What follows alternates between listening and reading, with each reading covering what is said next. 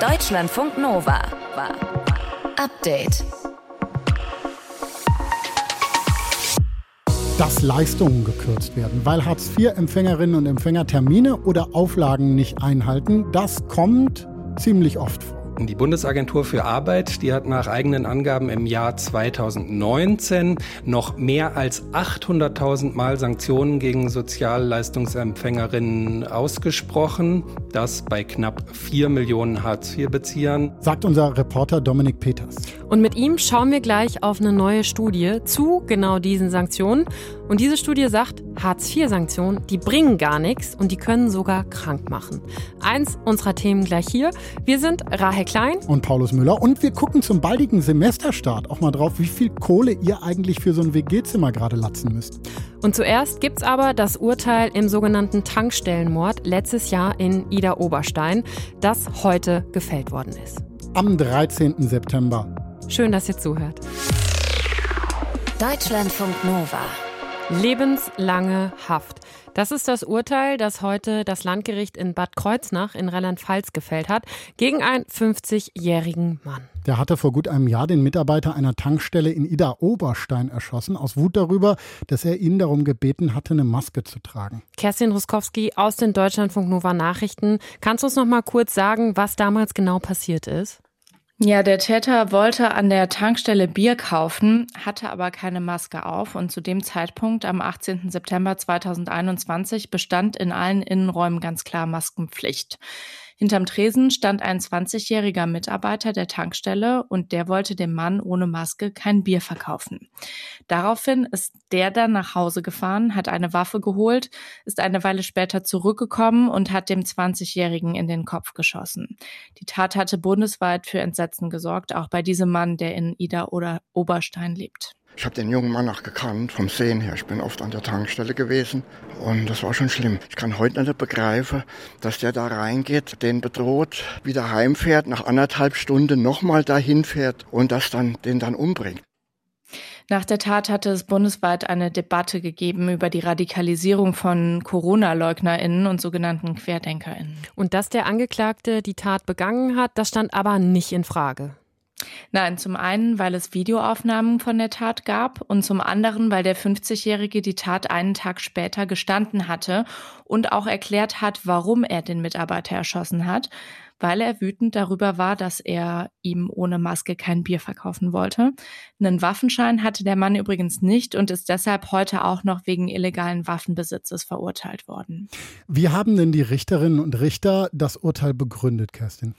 Aus Sicht der Richterinnen und Richter war das Hauptmotiv für die Tat die rechtsradikale Einstellung des 50-Jährigen und seine Wut auf den Staat, der die Maskenpflicht vorgeschrieben hatte. Den Tankstellenmitarbeiter habe er als Repräsentanten des Staates und die aus seiner Sicht verfehlte Corona-Politik gesehen.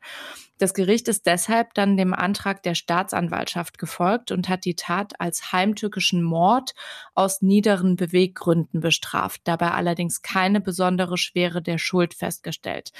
Das hatten die Staatsanwaltschaft und die Nebenklage gefordert. Eine der Nebenklängerinnen war die Mutter des Getöteten.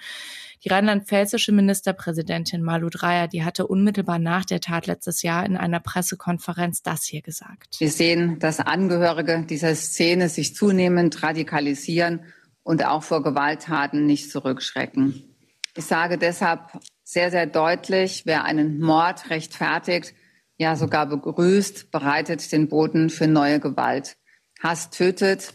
Wir haben immer wieder festgestellt, dass Gewalt mit Worten beginnt, dass aber irgendwann Radikalisierung folgt und dass schreckliche Taten folgen können, wie es jetzt leider geschehen ist. Dreier hat das gesagt, weil der Mord in Internetforen teilweise verherrlicht wurde. Und was heißt das jetzt für den Verurteilten? Dass er theoretisch nach 15 Jahren eine vorzeitige Entlassung aus der Haft beantragen kann. Die Anwälte des Angeklagten hatten dagegen auf Totschlag mit erheblich eingeschränkter Schuldfähigkeit plädiert, weil der Täter, als der den Schuss auslöste, laut einem Gutachten rund zwei Promille Alkohol im Blut hatte. Jetzt wollen beide Seiten prüfen, ob sie Revision gegen das Urteil einlegen. Das Landgericht in Rheinland-Pfälzischen Bad Kreuznach hat heute das Urteil gesprochen im Fall des erschossenen Tankstellenmitarbeiters in Ida Oberstein letzten September. Der Täter wurde zu lebenslanger Haft verurteilt. Kerstin Ruskowski war das mit Infos. Deutschlandfunk Nova. Update. Hältst du dich nicht an die Auflagen? Zack, wird das Geld gekürzt. Wenn Menschen, die Hartz IV beziehen, Termine nicht einhalten, Jobangebote ausschlagen oder so, dann kann eben das Jobcenter Sanktionen verhängen. Ja, und diese Sanktionen, die sorgen schon seit 17 Jahren, also seit der Einführung von Hartz IV, für Diskussionen. Jetzt gibt es eine neue Studie dazu und das ist die erste große experimentelle Langfriststudie.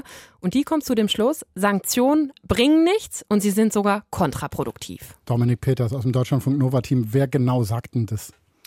Also die Studie in Auftrag gegeben hat der Verein Sanktionsfrei. Das ist ein Verein, der Hartz-IV-BezieherInnen unterstützt und auch ganz klar auf der Agenda stehen hat, äh, Sanktionen gehören abgeschafft. Insofern ist es jetzt erstmal nicht überraschend, dass die mit dieser Studie und diesem Ergebnis äh, an die Öffentlichkeit gehen. Mit vorgestellt haben diese Studie oder die Ergebnisse aber auch das Deutsche Institut für Wirtschaftsforschung und der Paritätische Gesamtverband. Dann lass uns doch draufschauen. Wen und was haben die sich genau angeschaut? Ja, die selber haben erstmal gar nicht geschaut. Die haben äh, die Studie durchführen lassen vom Berliner Institut für empirische Sozial- und Wirtschaftsforschung. Und die Forschenden dort, die haben über drei Jahre knapp 600 Langzeitarbeitslose begleitet und befragt. Die waren dann aufgeteilt in zwei Gruppen. Die eine Gruppe musste quasi mit dem, ich sag mal, mit dem echten Leben klarkommen und Sanktionen vom Jobcenter hinnehmen, schlucken sozusagen. Und die andere Gruppe, die hat quasi eine Versicherung gegen Sanktionen bekommen. Und äh, denen hat der Verein dann alle Leistungskürzungen, die denen vom Jobcenter äh, auferlegt wurden, dieser Verein hat die dann bedingungslos ersetzt. Und dann haben die Forschenden eben verglichen, verglichen, welchen Effekt haben sie denn jetzt, die Sanktionen? Was kam daraus? Also das kann man im Kern auf zwei Punkte reduzieren. Erstens, Sanktionen haben laut dieser Studie keinen besonders positiven, erzieherischen, motivierenden Effekt. Also wenn einer Hartz-IV-Empfängerin Leistungen gekürzt werden, dann sorgt das nicht dafür, dass die sich jetzt doch mehr um den Arbeitsplatz bemüht. Und auf der anderen Seite hätten Sanktionen aber einen stark einschüchternden Effekt, sagt Helena Steinhaus vom Verein Sanktionsfrei. In den qualitativen Interviews ist das Feedback ganz klar, dass die Sanktionen natürlich eine sehr, sehr starke Wirkung auf die Menschen haben und auch schon die Androhung von Sanktionen, weil äh, sich die Menschen dadurch eben ja entmündigt fühlen und in eine ausweglose Situation gebracht fühlen. Und ähm, auch Krankheiten können dadurch verstärkt und verursacht werden.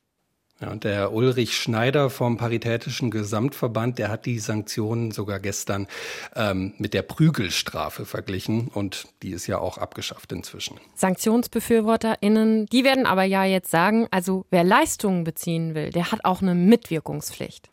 Ja, diese Argumente gibt's äh, und diese Argumente kennt auch Helena Steinhaus vom Verein Sanktionsfrei und sie kennt natürlich auch das Klischee vom faulen Arbeitslosen, der einfach sich nur vom Staat bedienen lassen will die Angst davor, die wurde geschürt in den letzten 20 Jahren. Ähm, es gibt aber dafür keine Belege, dass es da, ähm, sage ich mal, viele Menschen gibt, die das wirklich machen. Die Zahlen sind sehr gering und man kann eben ein System nicht darauf ausrichten, dass es wenige gibt, die es ausnutzen und damit alle in eine prekäre Situation führen. Dominik, hast du denn mal Zahlen für uns? Also wie groß ist das Problem eigentlich? Wie häufig werden Sanktionen verhängt? Gar nicht mal so selten. Die Bundesagentur für Arbeit, die hat nach eigenen Angaben im Jahr 2019 noch mehr als 800.000 Mal Sanktionen gegen Sozialleistungsempfängerinnen ausgesprochen. Das bei knapp vier Millionen Hartz-IV-Beziehern. Also ähm, ist schon, schon eine ordentliche Quote. In den letzten beiden Jahren war es dann deutlich weniger. Das hatte einerseits mit so Sonderregelungen wegen Corona zu tun und aber auch mit einer Entscheidung des Bundesverfassungsgerichts. Das hat nämlich in einem Urteil Ende 2019 strenge Anforderungen für äh, Sanktionen angemahnt, unter anderem, dass die immer verhältnismäßig sein müssen. Wie sieht's denn aktuell aus? Also aktuell, das ist ganz wichtig jetzt, um, um die aktuelle Situation zu verstehen, aktuell sind Sanktionen erstmal ausgesetzt für äh, LeistungsempfängerInnen. Seit dem Sommer dürfen Jobcenter nur noch Sanktionen verhängen, wenn Leute ohne Grund nicht zu Beratungsgesprächen erscheinen. Das hat auch damit zu tun, dass Hartz IV ja ab Januar durch das neue Bürgergeld abgelöst werden soll. Das sind ja auch Unterstützungsleistungen für Langzeitarbeitslose, die da äh, in Planung sind. Aber da werden dann eben Mitwirkungspflichten und Sanktionsmaßnahmen neu geregelt. Aber auch da sind ja Sanktionen vorgesehen. Genau, ja, da gab und, und gibt es immer noch heftige Diskussionen drum, ob die Sanktionen denn reingehören oder ob man die fallen lassen sollte.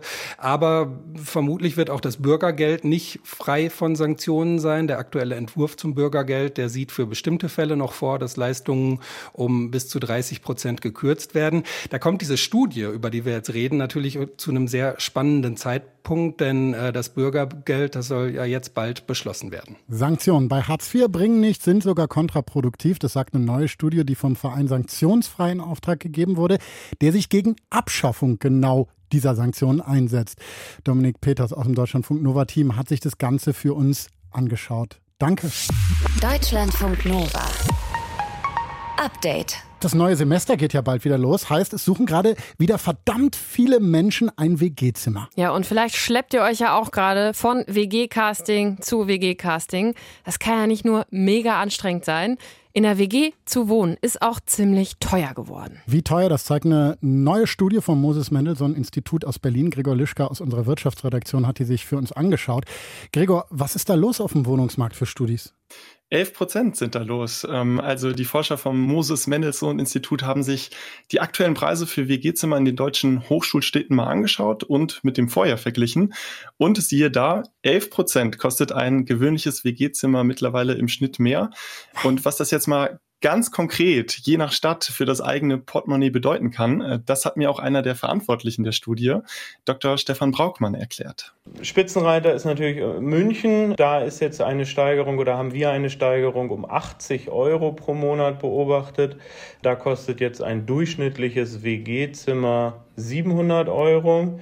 Ähm, aber wir haben auch so Städte wie Erfurt, und da sind beispielsweise die Preise von 275 auf 335 gestiegen. Also wenn man das mal runterbricht, äh, Wohnen in Erfurt, das ist ja eigentlich traditionell eine recht günstige Stadt für Studis, ist rund 20 Prozent teurer geworden. In München kostet das WG-Zimmer jetzt im Schnitt 700 Euro statt dann so wie vorher 620 Euro. Das sind knapp 11 Prozent mehr, die jeden Monat für die Miete draufgehen. Und in absoluten Zahlen mal ausgedrückt, also im Falle von München, das waren ja jetzt 80 Euro mehr im Monat, das sind halt im Jahr fast 1000 Euro, die man jetzt für die Miete mehr zahlen muss. Und 1000 Euro haben oder nicht haben, das macht schon einen gewissen Unterschied. Ja, nicht nur als Vollverdienender, als Studierender natürlich noch mal viel viel mehr. Wie sind die denn bei dieser Studie vorgegangen? Also, was umfasst die Studie? Ja, also die haben sich erstmal angeschaut, wie wird denn auf den jeweiligen WG gesucht Plattformen äh, inseriert und auch äh, nachgefragt und daraus haben die dann so eine Art Index gebildet und was die halt festgestellt haben ist, dass sozusagen diese ganzen großen Nebenkosten, die jetzt aber eigentlich ja erst im Winter auf uns zukommen, dass die psychologisch jetzt schon sozusagen äh, antizipiert werden und deswegen auch die Preise jetzt schon anziehen, obwohl der Winter ja noch gar nicht da ist. Das heißt, dass viele Vermieter, aber eben auch die Gs kalkulieren, dass sie in Zukunft deutlich höhere Energiekosten haben werden und jetzt bei neuen Verträgen eben da schon einen, einen gewissen Puffer mit einbauen. Und äh, Stefan Braukmann und seine Kollegen hatten damit auch selber gar nicht gerechnet. Also die dachten ursprünglich auch, wie ich es eben auch mal anklingen habe lassen, dass diese ganzen Preissteigerungen erst im nächsten Jahr durchschlagen. Also im März, April, wenn dann das Sommersemester losgeht und auch die Betriebsabrechnungen überall schon eingetrudelt sind. Und insofern hat uns das tatsächlich überrascht, dass wir äh, solche massiven Steigerungen jetzt schon sehen. Und das macht uns natürlich ein bisschen Sorge, was dann im nächsten Semester passieren wird. Ja, das ist ja wirklich eine spannende Frage. Was passiert da im nächsten Semester? Ist ja nicht so, dass dann die Studis komplett alleine gelassen werden, oder? Also bisher ist ja schon einiges passiert. Also die ähm, BAföG-Sätze wurden in diesem Jahr schon um knapp zehn Prozent erhöht. Wir erinnern uns vielleicht auch noch ans Frühjahr. Da gab es ja schon mal ein Entlastungspaket. Da gab es für BAföG-Bezieher schon mal 230 Euro Einmalhilfe. Jetzt, diesen Herbst, nochmal 200 Euro extra für alle Studis, also auch die, die kein BAföG bekommen. Und ich habe vor dem Hintergrund mal den Generalsekretär vom Deutschen Studierendenwerk, Matthias Anbuhl, gefragt, ob das alles jetzt nicht auch mal reichen sollte. Nein, das reicht nicht. Die Wohnkostenpauschale, die man angehoben hat beim BAföG, liegt immer noch unterhalb den Bedarfen in 59 Hochschulstädten. Das heißt, das reicht nicht aus. Die BAföG-Bedarfssätze ähm, liegen unterhalb der Inflation. Das heißt, die BAföG-Erhöhungen wurden von der, Inflations, äh, von der Inflation förmlich aufgefressen. Ähm, und man kann auch sagen, die Einmalhilfen und die Direkthilfe, die jetzt gezahlt werden, das ist gut, aber damit kommt man ja im Prinzip eigentlich über ein, zwei Monate. Und deswegen brauchen wir grundsätzlich weitere Hilfen. So, das ist die Meinung vom Deutschen Studierendenwerk. Ähm, ob da jetzt gerade mit Blick auf die nächsten Semester nochmal mehr von der Landes- und Bundesregierung kommt, das ist offen. Im Moment wird ja gefühlt alle zwei Wochen ein neues Entlastungspaket angekündigt. Aber das ist alles Spekulation. Nur das Problem wird die Studierenden und Azubis ja definitiv weiter beschäftigen, weil die Preisniveaus und die Mieten, die werden ja auch voraussichtlich im nächsten Jahr nicht plötzlich um zehn Prozent sinken, sondern die werden ja bestimmt auf diesem hohen Niveau verharren, wenn nicht sogar noch steigen. WG-Zimmer sind deutlich teurer geworden. Was ihr in manchen Städten inzwischen zahlen müsst und welche Forderungen auch Studierendenwerke haben, das hat euch Gregor Lischka aus unserer Wirtschaftsredaktion zusammengefasst. Dank dir. Deutschlandfunk Nova. Update. Twitter. Wir beide haben gerade schon gesagt, wir hängen da so ein bisschen rum, auch vor allen Dingen für die Arbeit. Aber kennst du außerhalb dieser Journalismus-Medienbubble, so in deinem Freundeskreis zum Beispiel, Leute, die da regelmäßig was posten und sonst mit Medien nichts zu tun haben? Kann ich tatsächlich nicht sagen. Also nein, muss ich sagen. Und es deckt sich ja auch mit den Zahlen. Also gerade mal vier Prozent der Deutschen nutzen Twitter, laut Umfragen. Ist also schon irgendwie so ein Medien- und Nerd-Netzwerk aber mit wahnsinnig viel Wirkung, muss man ja sagen, auf politische Debatten. Ne? Ja, und auch mit natürlich vielen Politikern und äh, Politikerinnen, die dort sind. Warum? Eigentlich viel Wirkung auf Twitter stattfindet, viele politische Debatten. Darauf schaut jetzt Deutschlandfunk Nova Reporterin Lena Sterz, auch weil sich ja Kevin Kühnert, SPD-Generalsekretär, erstmal von Twitter verabschiedet hat. Die Diskussionskultur, wie sie auf Twitter stattfindet und auch die Art und Weise, wie dort Gesellschaft repräsentiert oder ich würde sagen absolut gar nicht repräsentiert wird, dass das zu Fehlschlüssen und Irrtümern in politischen Entscheidungen führt. Zumindest habe ich das bei mir selbst festgestellt, dass ich eine verzerrte Wahrnehmung von Wirklichkeit habe, wenn ich zu viel Zeit in dieser App verbringe. Kevin Kühnert hatte über 300.000 Follower auf Twitter. 300.000 Menschen, die lesen wollten, was er schreibt, die mit ihm interagieren wollten, darunter viele Journalistinnen, Wissenschaftlerinnen und andere politisch interessierte Menschen. Klingt doch eigentlich nach einem Match für SPD-Mann Kevin Kühnert. Viele der großen Stories unserer Zeit, viele der wichtigen Austausche zwischen PolitikerInnen, zwischen Medienschaffenden, zwischen WissenschaftlerInnen laufen über Twitter. Sagt Matthias Kettemann. Er ist Experte für Internetrecht und Professor an der Uni Innsbruck. Es stimmt zwar natürlich, dass die Anzahl der NutzerInnen in Deutschland sehr gering ist, wenn man das vergleicht mit den großen Diensten wie etwa Facebook oder auch Snapchat ähm, oder YouTube.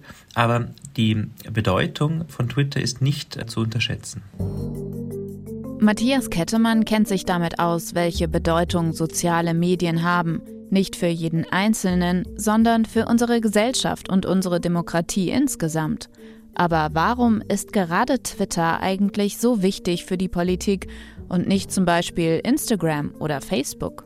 Die Politikerinnen und Politiker die äh, kriegen da sehr schnell eine Rückmeldung, äh, eine Resonanz äh, auf äh, ihre Meinungen, auf ihre Äußerungen und treten da in einen teils produktiven, teils destruktiven äh, Diskurs. Für Kevin Kühnert waren diese Diskussionen, die direkt auf seinem Handy aufploppten, wohl geradezu destruktiv, zu negativ.